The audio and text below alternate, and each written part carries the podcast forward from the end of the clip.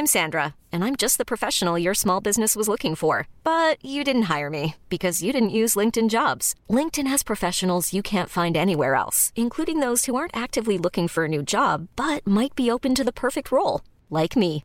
In a given month, over 70% of LinkedIn users don't visit other leading job sites. So if you're not looking on LinkedIn, you'll miss out on great candidates like Sandra. Start hiring professionals like a professional. Post your free job on linkedin.com/achieve slash achieve today. Since 2013, Bombas has donated over 100 million socks, underwear, and t-shirts to those facing homelessness. If we counted those on air, this ad would last over 1,157 days. But if we counted the time it takes to make a donation possible, it would take just a few clicks. Because every time you make a purchase, Bombas donates an item to someone who needs it. Go to bombas.com slash ACAST and use code ACAST for 20% off your first purchase. That's bombas.com slash ACAST, code ACAST.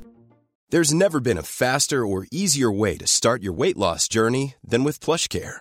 PlushCare accepts most insurance plans and gives you online access to board-certified physicians who can prescribe FDA-approved weight loss medications like Wigovi and Zepbound for those who qualify. Take charge of your health and speak with a board-certified physician about a weight loss plan that's right for you. Get started today at plushcare.com slash weight loss. That's plushcare.com slash weight loss. plushcare.com slash weight loss. Bonjour à tous et bienvenue dans ce nouvel épisode d'Anomia. Je m'appelle Valentin Tonti Bernard et j'ai décidé de créer ce podcast pour vous faire découvrir la vraie vie des avocats. Aujourd'hui, j'ai le plaisir dans cet épisode de recevoir Linda Amadagana. Linda a créé son cabinet d'avocats franco-camerounais, Amadagana Partners. Avant ça, elle a exercé dans des grands cabinets internationaux tels que Auric ou encore Clifford Chance. Dans cet épisode, elle vous raconte comment elle est passée des grands cabinets parisiens à la création d'un cabinet en Afrique, qui est un cabinet dédié aux projets et aux grandes infrastructures. J'ai adoré cette discussion avec Linda car elle permet de comprendre quels sont les enjeux de la profession et comment elle a réussi à partir du point zéro qui était être collaborateur dans ses cabinets jusque là où elle en est aujourd'hui, c'est-à-dire la création d'un cabinet. Elle détaille toutes les différentes étapes et grâce à ça, vous comprendrez comment créer un beau cabinet international. Je vous souhaite une excellente écoute et n'oubliez pas de nous mettre la note de 5 sur 5 sur Apple Podcast. Avant d'écouter cet épisode, je voulais vous parler de la formation Boost.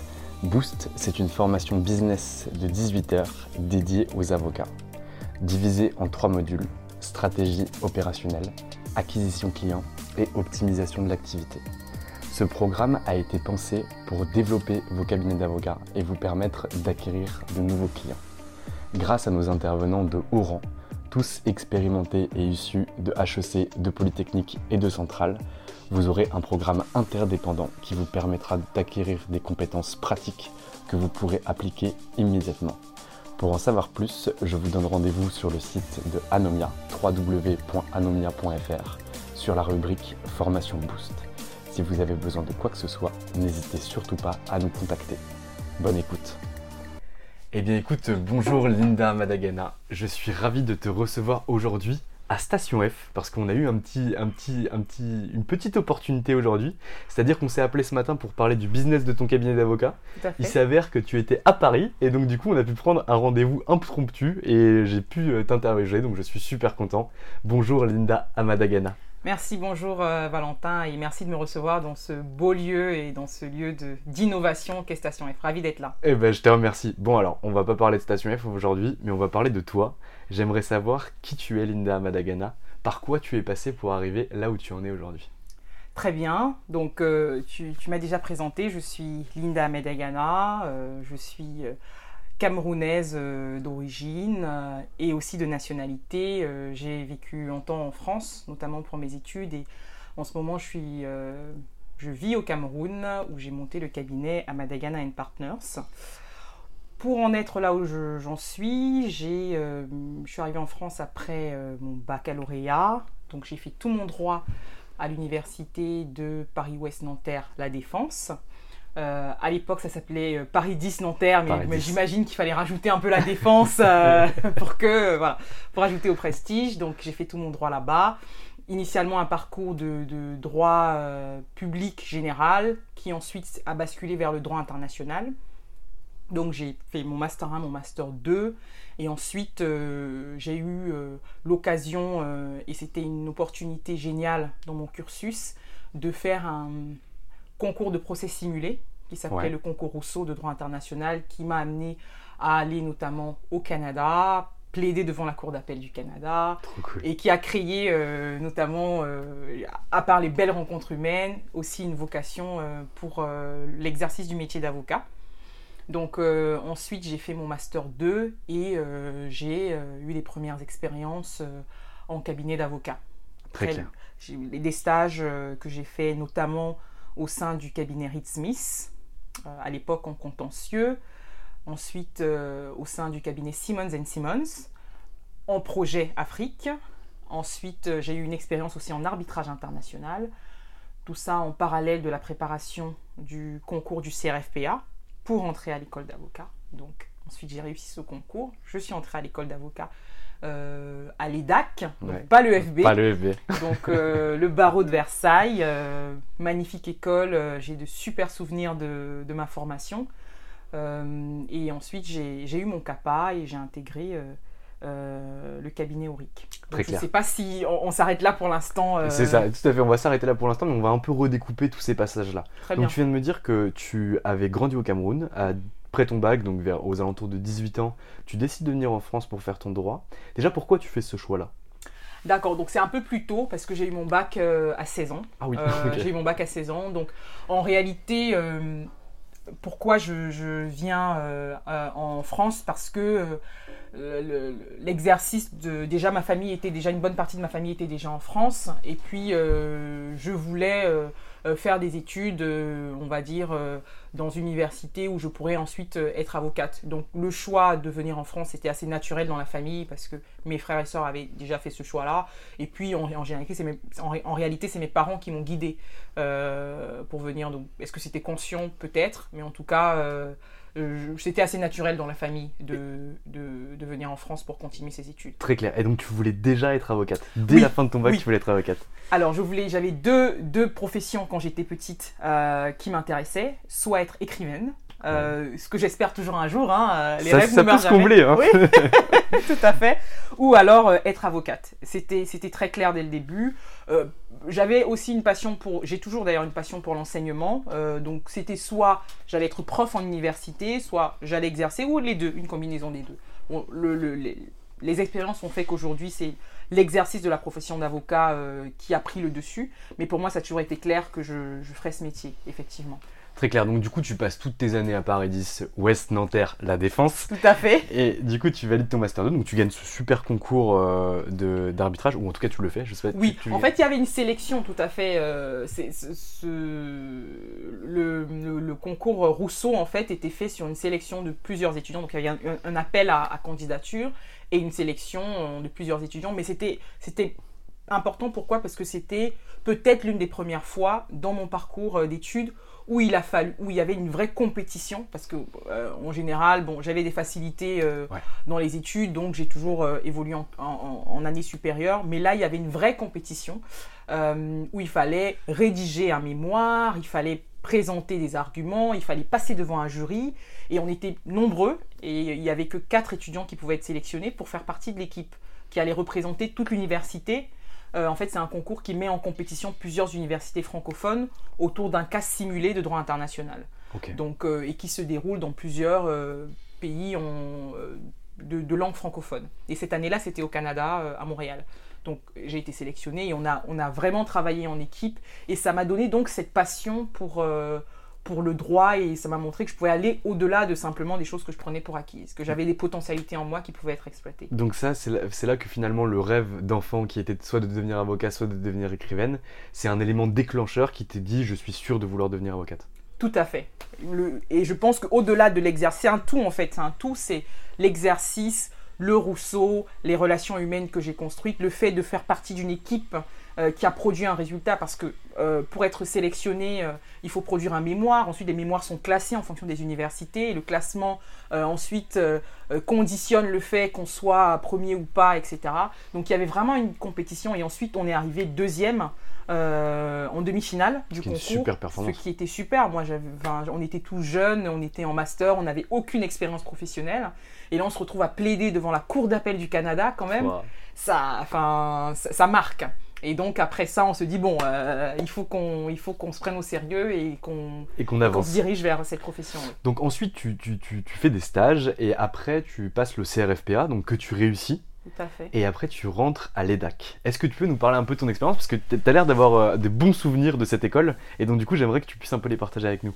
Tout à fait. Alors euh, déjà, je pense que c'est important aussi de, dire que la préparation du concours euh, s'est faite en parallèle de mes stages et ça m'a beaucoup aidé aussi euh, le fait d'avoir cette vision pratique de ce que c'est l'exercice en cabinet d'avocat d'affaires en préparant le, le, barreau. Ça m'a permis, ça m'a un peu aussi décomplexé sur la profession et ça m'a permis de préparer le, le, concours sereinement, même si il a fallu que je fasse des nuits blanches parce que je finissais le, mon stage à, en cabinet donc autour de 20h, je rentrais chez moi et je travaillais jusqu'à 2-3 heures du matin mon barreau.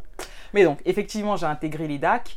Donc, les DAC, c'est la Haute École des Avocats Conseils, hmm. qui est l'école des avocats du barreau de Versailles, euh, qui est euh, un peu différente du, de l'EFB parce que déjà, c'est un peu plus, plus petit en termes d'effectifs. Euh, et je trouve que, en tout cas, il y avait un bon suivi. Je me rappelle toujours le directeur de l'école, Monsieur Dumontet. Je pense que c'est toujours lui qui est directeur d'ailleurs. S'il nous écoute, petit, petite dédicace. Petite dédicace à Monsieur Dumontet, notre célèbre directeur de l'EDAC, très impliqué.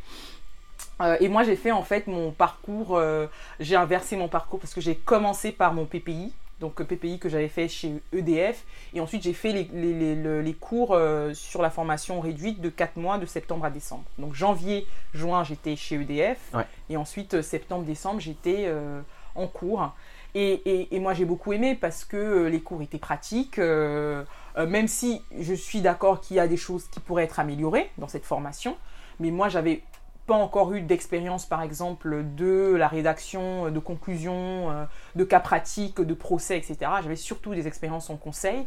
Donc ça m'a donné quand même cette formation aussi en, contentieux, en pratique euh, processuelle, qui, euh, je pense, est utile à tout avocat. Carrément. Il y avait aussi des cours, par exemple, de médiation, de, des nouveaux modes de règlement des différends, etc.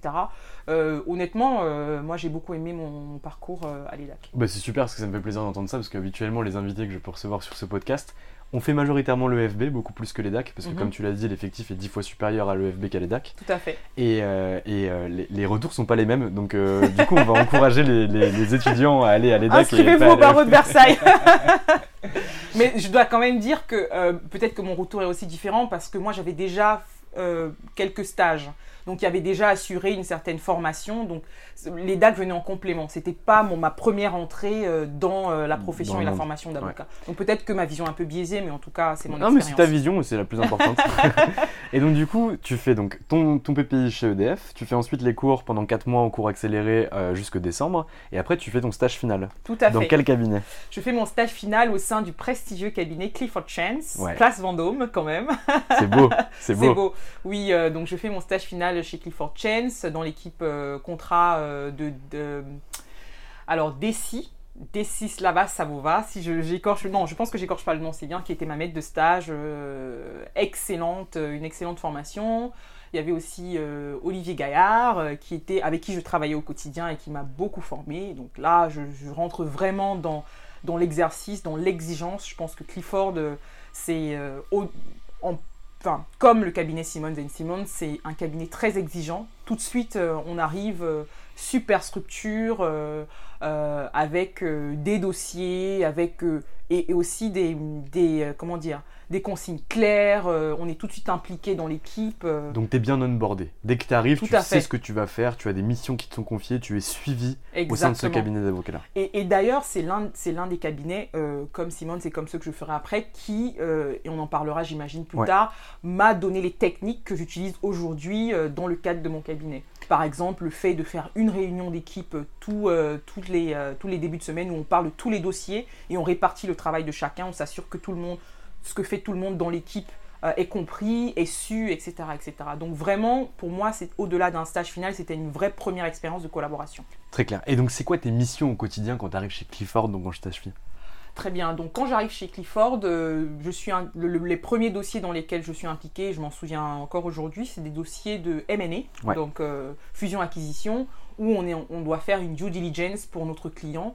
Et en fait, je suis en charge de la data room. Donc, euh, la data room, c'est un espace virtuel où toutes les parties mettent des documents et où les avocats sont, censés euh, revoir ces documents, faire euh, des, mises à jour dans leur rapport qui, vont, qui va servir en fait de base de, négociation de l'acquisition d'une société. Donc c'est ce type de dossier, j'en ai deux ou trois que je fais en même temps. Donc je regarde les data rooms, je fais les reporting, je pose les questions, des clarifications et je mets dans les rapports.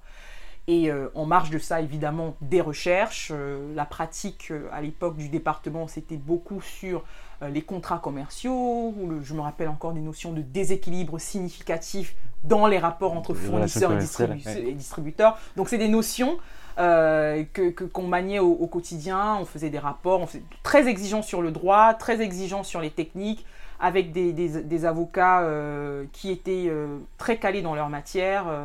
Donc voilà, une vraie formation. Très clair. Et donc on nous dit souvent que finalement les grands cabinets d'avocats tels que Clifford, White, euh, Darrois ou autres sont une école qui, sont, qui est primordiale pour les jeunes avocats parce que ça va nous apprendre deux choses que sont la discipline et la rigueur. Est-ce que tu peux un peu nous parler de ça? Est-ce que vraiment c'est des choses que tu as eues, par exemple, au niveau de la forme, au niveau du des, livrables que tu dois donner à tes clients? Est-ce que c'est des choses que tu as gardées a posteriori? Tout à fait. Je, dirais que c'est vraiment une, une, école, euh, je pense, indispensable.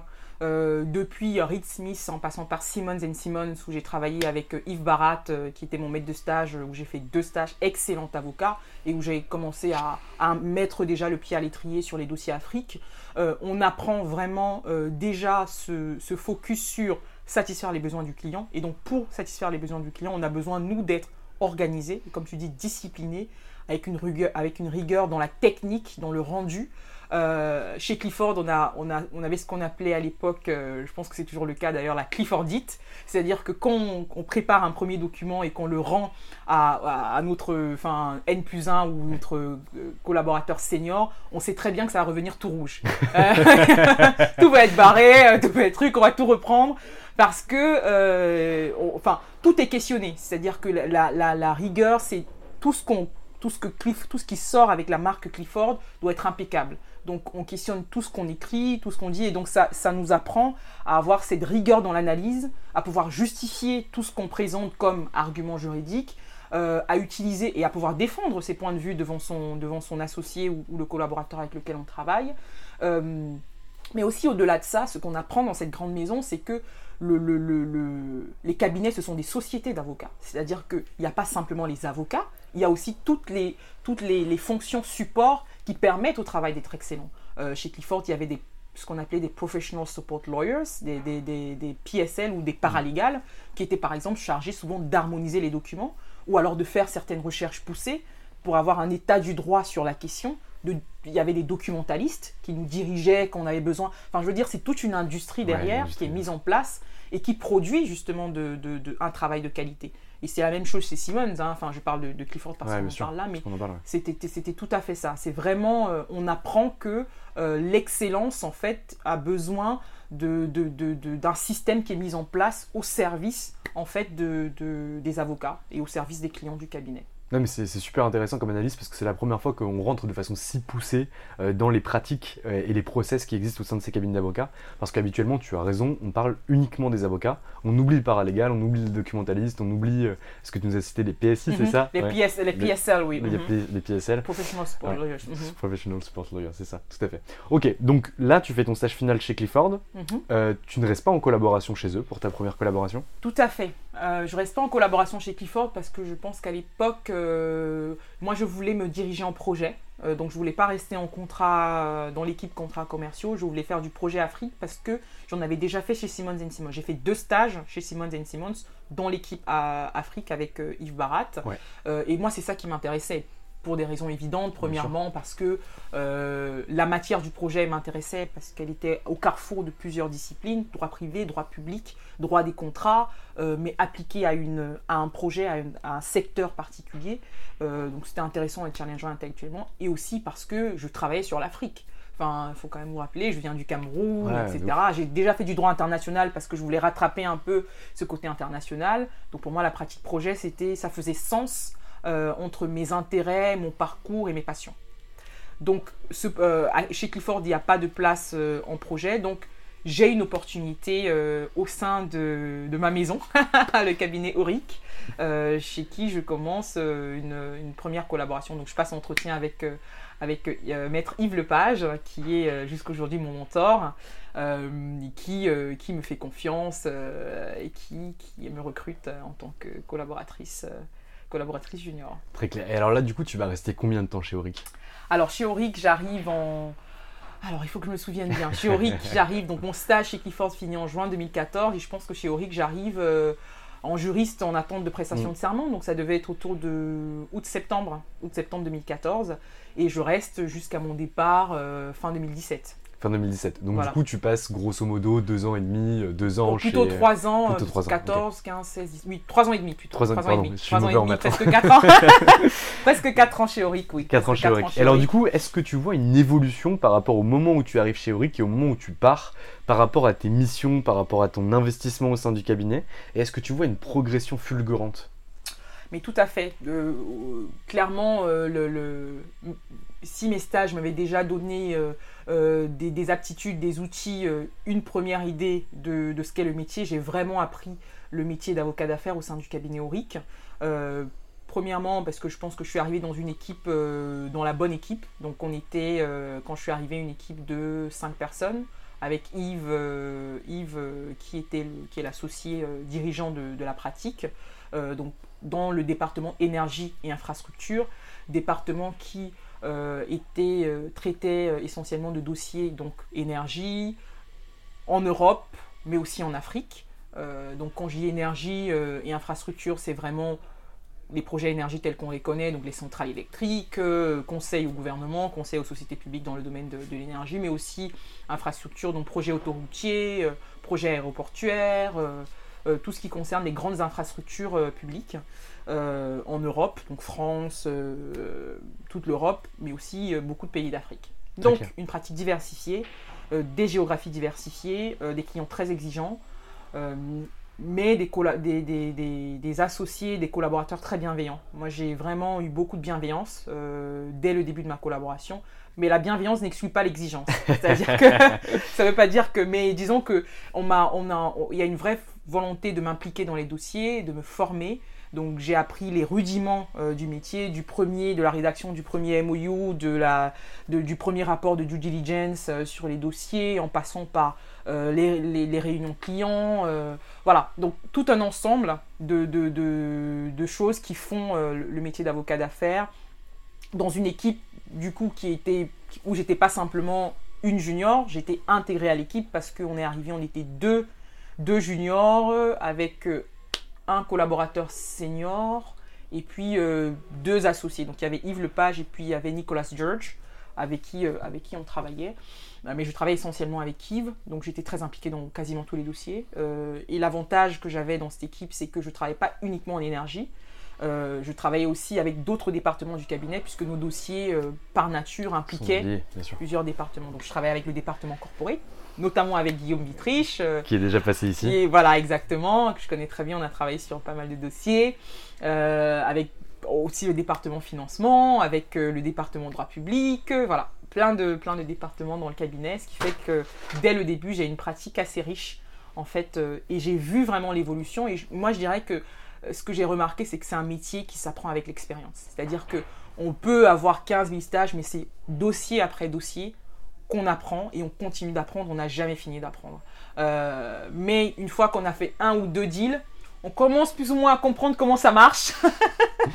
et donc on, commence à comprendre les enjeux à chaque fois, même s'ils sont différents en fonction du pays, de la nature, de la juridiction. C'est jamais la même chose. On s'ennuie jamais en projet. Mais on, année après année, on, a quand même euh, quelques, quelques notions.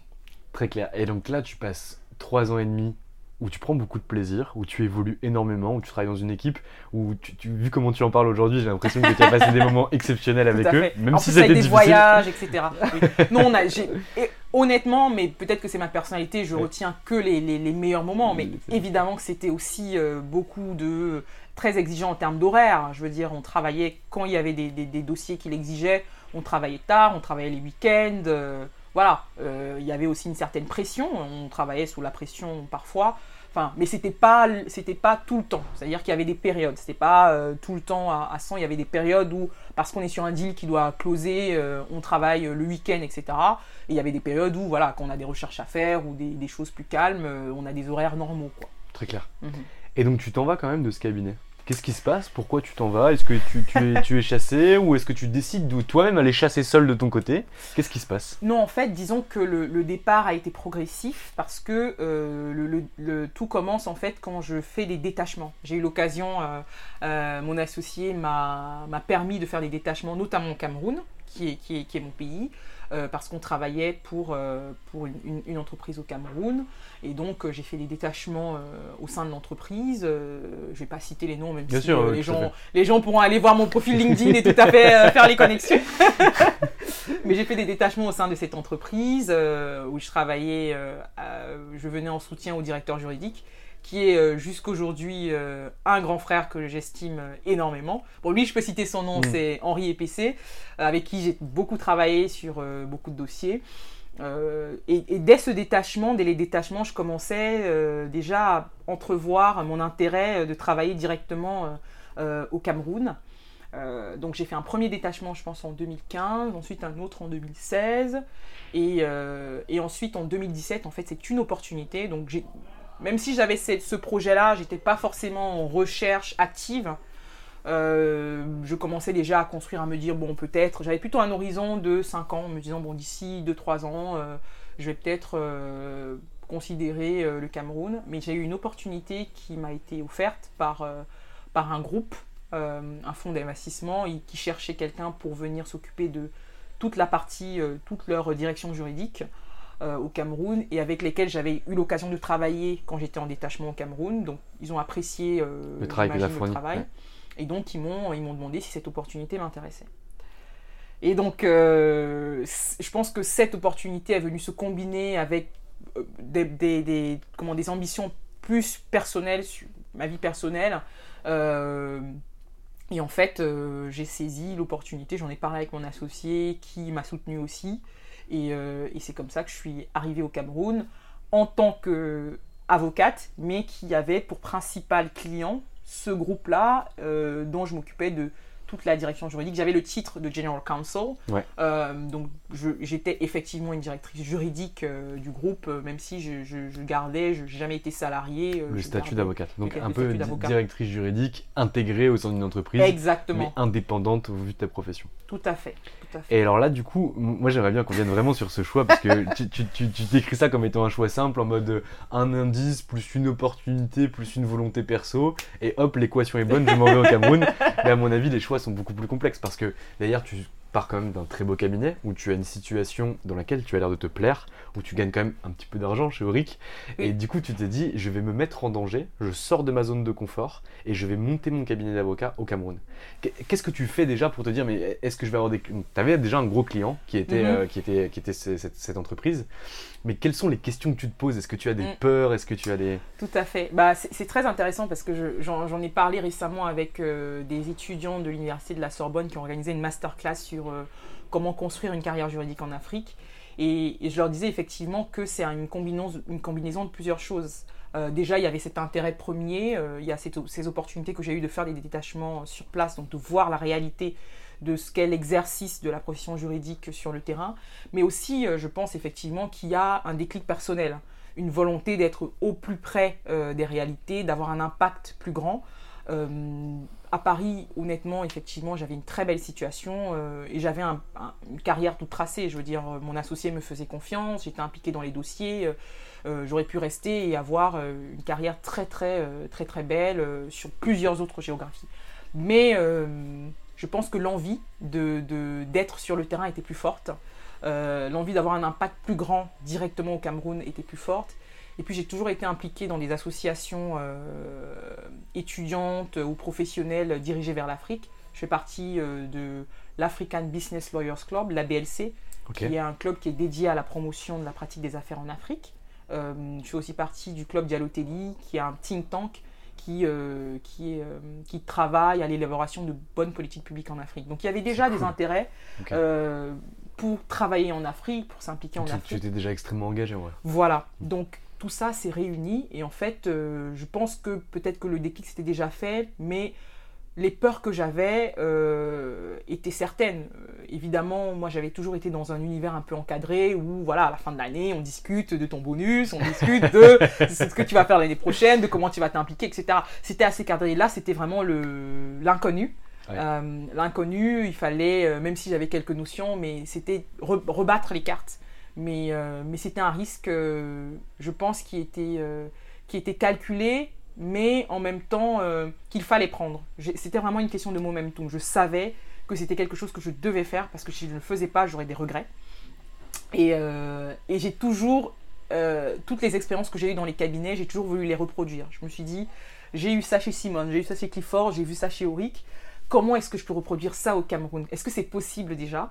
Et je dirais que j'ai pas lancé le cabinet tel qu'on le connaît aujourd'hui tout de suite. Euh, je suis, d'abord arrivée euh, en tant que directrice euh, juridique, mais avec cette casquette d'avocate, pour tâter un peu le marché, pour voir comment ça marche, avec une certaine sécurité parce que j'avais ce client. Mais ça m'a permis en fait de construire le projet du cabinet tel qu'il est aujourd'hui. Et alors du coup, c'est quoi les étapes de construction? Parce que là, du coup, en 2017, tu t'en vas au Cameroun, travailler pour cette entreprise en tant que directrice juridique intégrée au cabinet, à la société, pardon. Mhm. Et derrière, tu commences à construire ton cabinet. Donc comment tu fais pas à pas pour arriver au cabinet euh, qu'on décrira tout à l'heure, mais tel qu'il est aujourd'hui euh, à Madaganan Partners?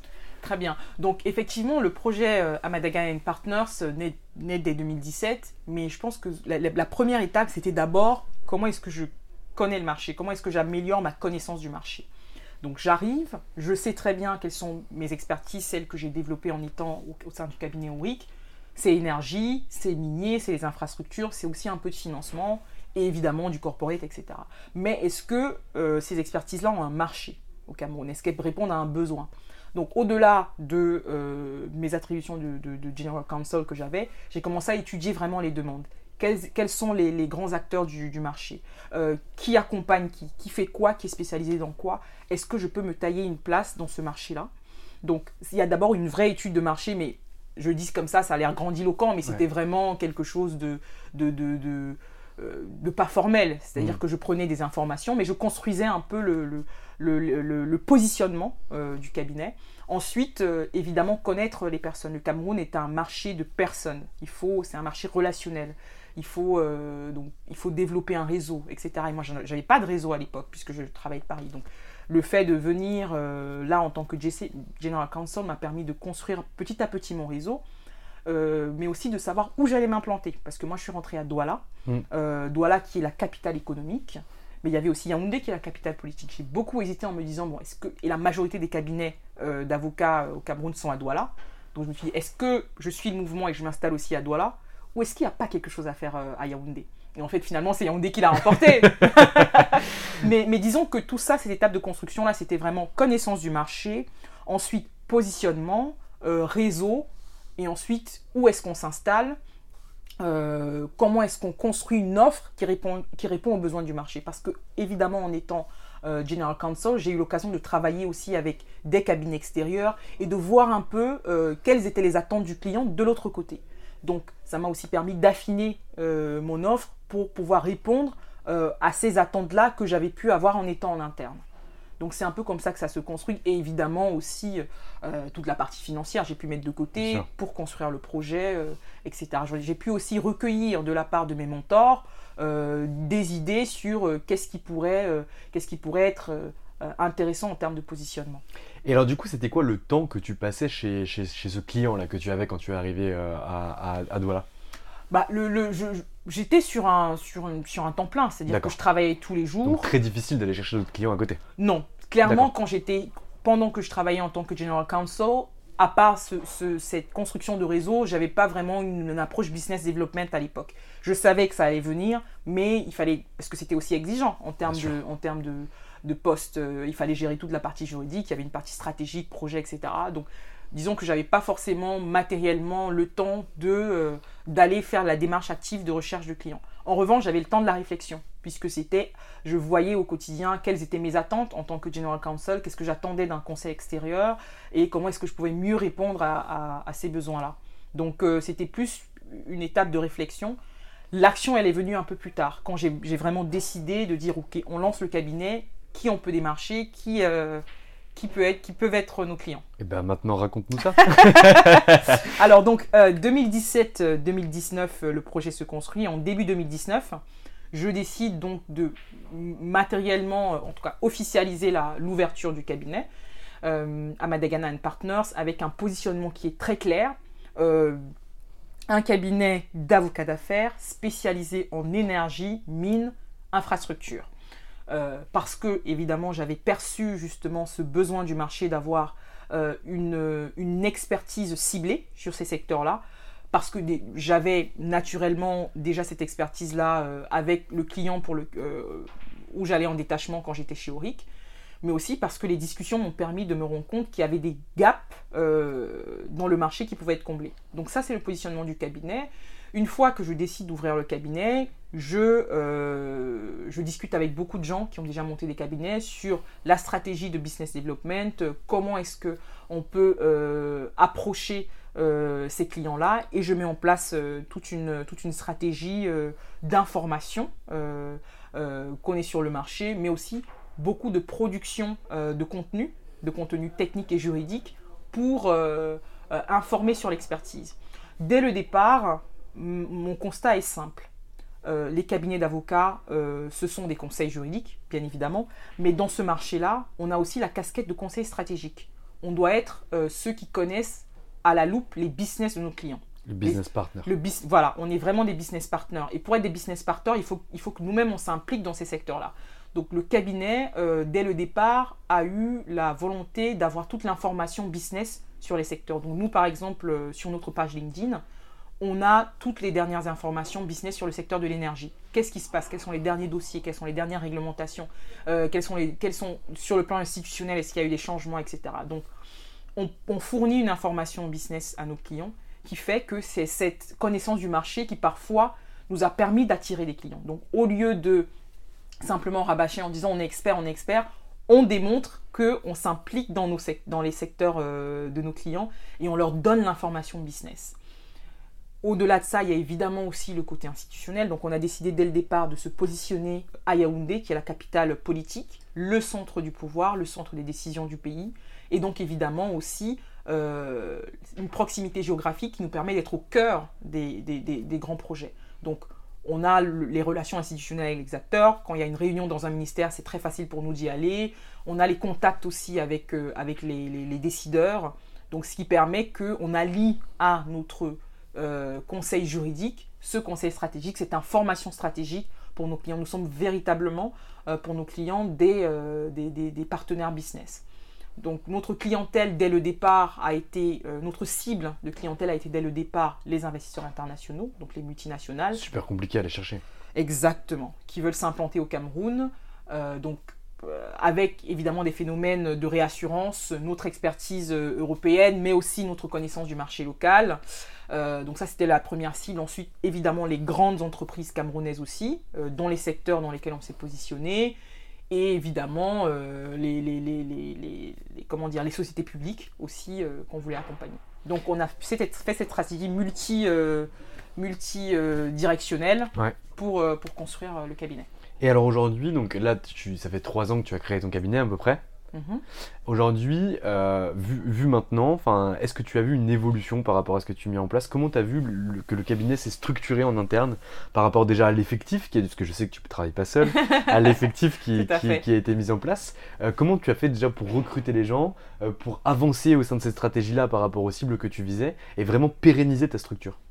Oui, alors donc le cabinet, comme je disais, c'est 2017 où je suis toute seule. 2019, donc en créant Amadaga Partners, je m'associe avec Maître Charlie Kouaou, qui lui est un avocat spécialisé en contentieux, tout type de contentieux, qui exerce principalement à Paris, au sein du barreau de Bobigny, qu'on appelle de Paris, avec qui je, je, m'allie parce qu'il il, a cette compétence contentieux que moi je n'ai pas, et donc un cabinet d'avocats, c'est quand même pouvoir faire du conseil et du contentieux.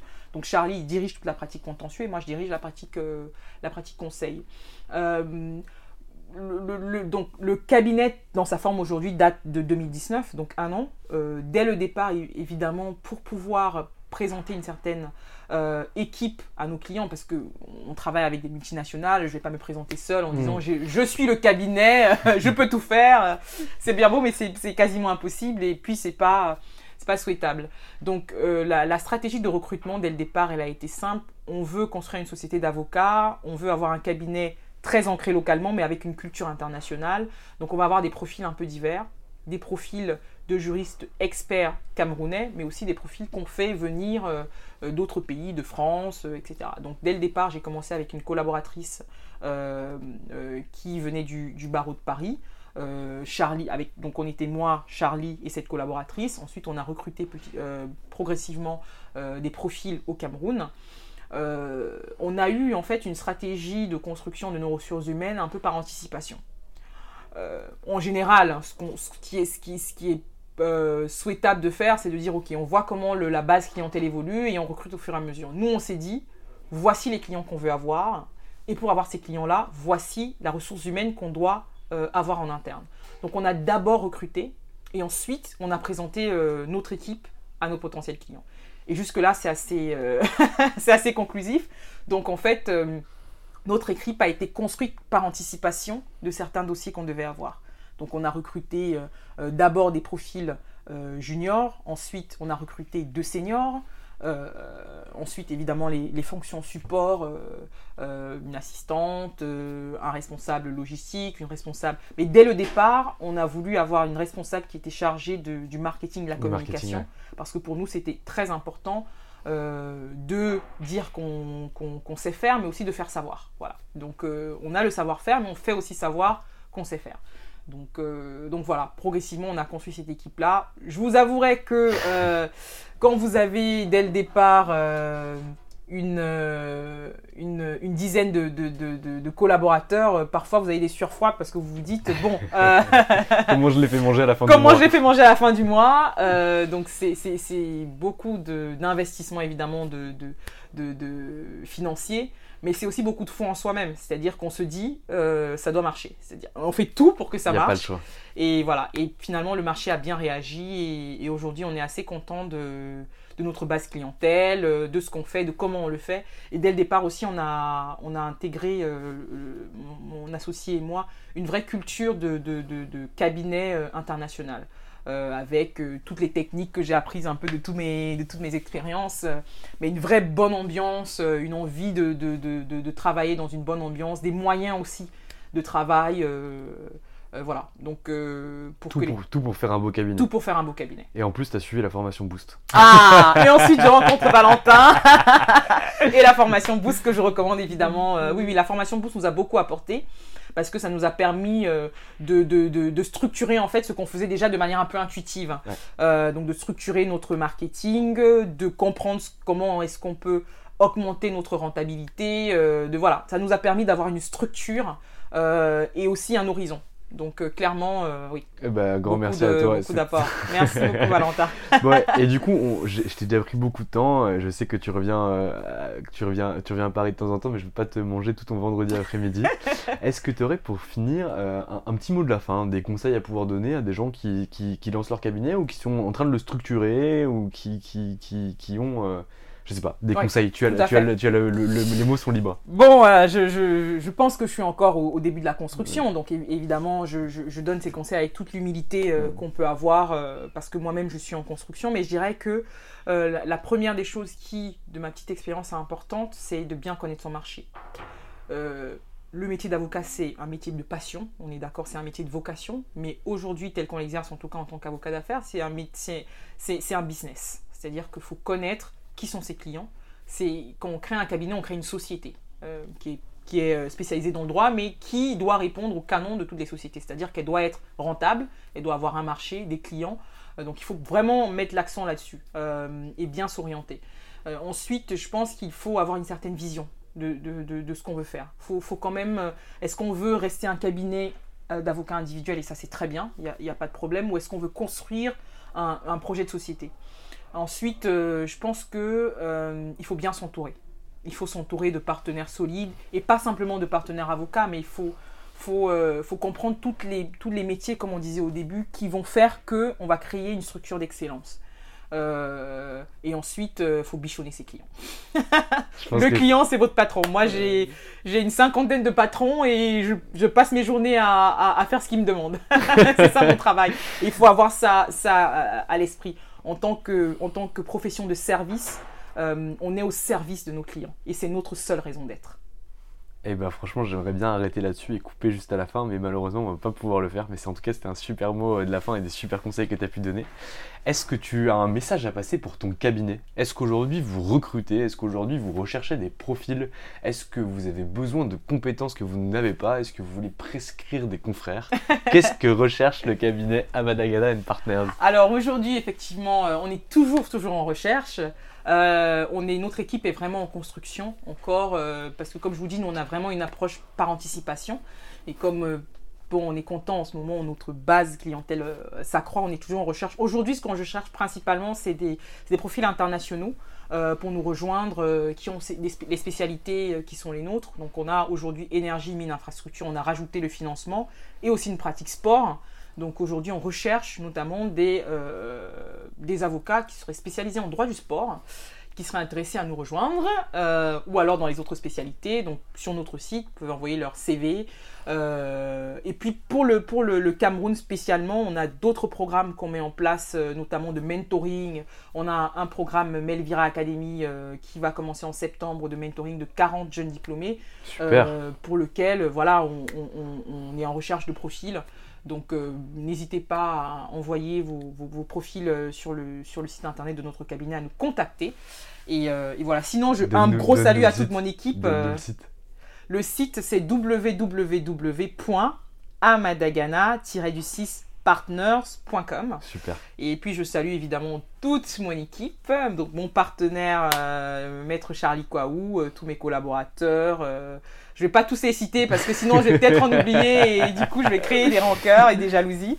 Donc voilà, je, les salue et, euh, et puis encore évidemment merci à toi Valentin de m'avoir donné l'opportunité. Avec grand plaisir, c'est moi qui te remercie d'avoir partagé euh, ton expérience, ton parcours et tout ce que tu avais créé parce que je, trouve que y a, tout, tout, est super intéressant, mais notamment 10 minutes où tu nous expliques quelles sont les étapes avec lesquelles tu as créé ton cabinet d'avocat pas à pas en expliquant comment tu avais réussi à te structurer, quelles étaient tes recherches initiales, comment tu avais avancé. Et ça, je trouve que c'est une mine d'or qui fait écho d'ailleurs à ta spécialité. Et du coup, qui, je pense, aidera beaucoup de, futurs avocats ou déjà d'avocats en place qui euh, veulent sauter le pas de se lancer ou qui sont aujourd'hui mal structurés, qui pourront se structurer différemment. Merci Je te remercie, Linda, et je te souhaite une excellente journée. Merci. Et voilà, c'est fini pour aujourd'hui. J'espère que cet épisode vous a plu et qu'il vous a apporté une connaissance supérieure de la façon de créer son cabinet et qu'il vous a permis de découvrir comment créer un cabinet international. Vous pouvez nous suivre sur www.anomia.fr pour découvrir tous nos contenus. Je vous souhaite une excellente semaine et je vous dis à la semaine prochaine.